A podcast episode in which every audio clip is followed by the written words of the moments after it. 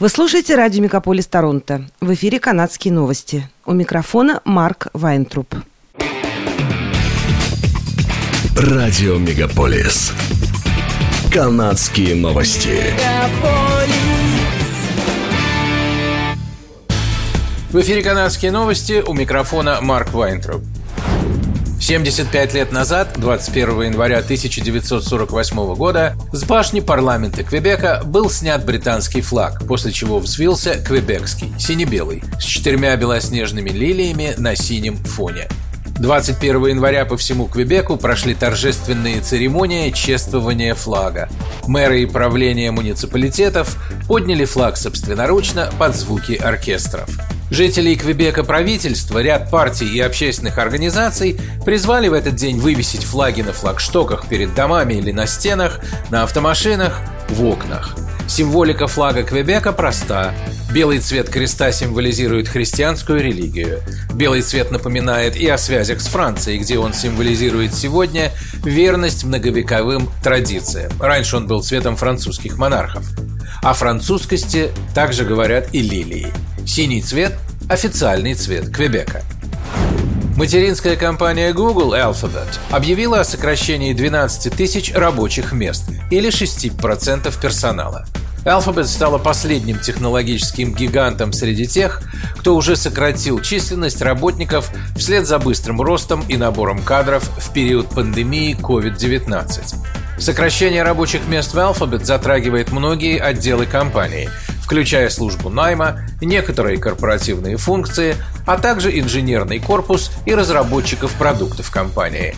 Сокращения были объявлены через несколько дней после того, как конкурент Google, компания Microsoft, объявила, что уволит 10 тысяч сотрудников, то есть почти 5% своего штата. Amazon также сокращает 18 тысяч рабочих мест, а материнская компания Facebook, Meta, уже урезала штат на 11 тысяч позиций. Правительство Онтарио расширяет грантовую поддержку для студентов-медиков некоторых направлений. Провинциальный грант Learn and Stay теперь будет покрывать обучение и другие расходы по программам парамедиков и медицинских лаборантов в обмен на то, что студенты будут работать в регионе, где они учились в течение двух лет прошлом году провинция запустила данную инициативу для тех, кто обучается на медсестер и медбратьев. Премьер Даг Форд заявил, что почти две с половиной тысячи студентов высших учебных заведений получат такую помощь.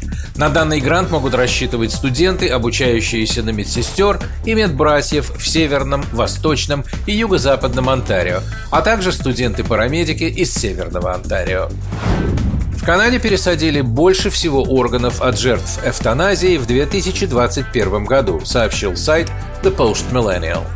Канадский институт медицинской информации заявляет, что в период с 2016 года, когда эвтаназия стала легальной в стране, по 2021 год, половина мировых трансплантаций от пациентов после эвтаназии были выполнены врачами в Канаде. В Канаде было выполнено 185 таких трансплантаций, а в мире 355. В последнее время канадские покупатели охотнее признаются, что воруют в продуктовых магазинах.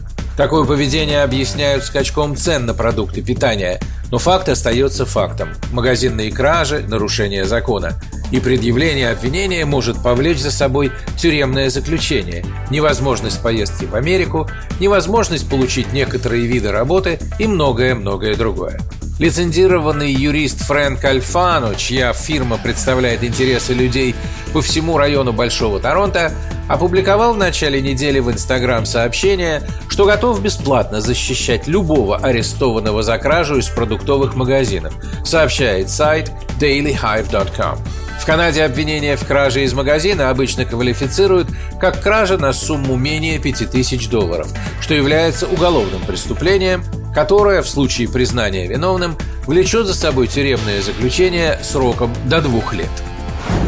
Власти Гамильтона рассматривают возможность введения в городе чрезвычайного положения в связи с опиоидным кризисом.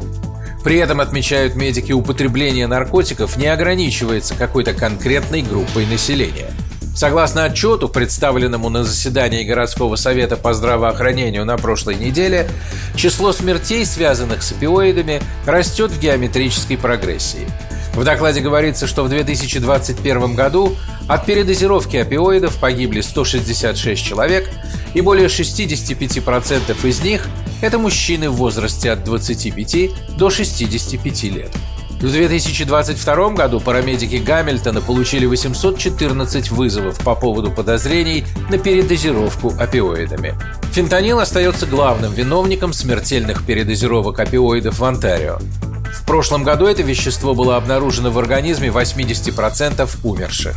Другие наркотики, такие как кокаин, метамфетамин и нелекарственные бензодиазепины, также недавно были выявлены у значительного числа погибших от передозировок. В начале февраля на Канаду обрушится полярный вихрь. Это может привести к сильным осадкам в Онтарио, предупреждают метеорологи. Из-за полярного вихря в провинции могут наблюдаться сильные снегопады, ледяной дождь и другие осадки. Тем временем синоптики Weather Network прогнозируют, что в восточной части Канады будет самая теплая зима за всю историю, а в Торонто будет первая зима со средней температурой выше нуля. До конца января в южной части Онтарио могут наблюдаться снегопады, предупредили метеорологи Weather Network. Это были канадские новости. С вами был Марк Вайнтруп. Оставайтесь с нами, не переключайтесь. Берегите себя и друг друга.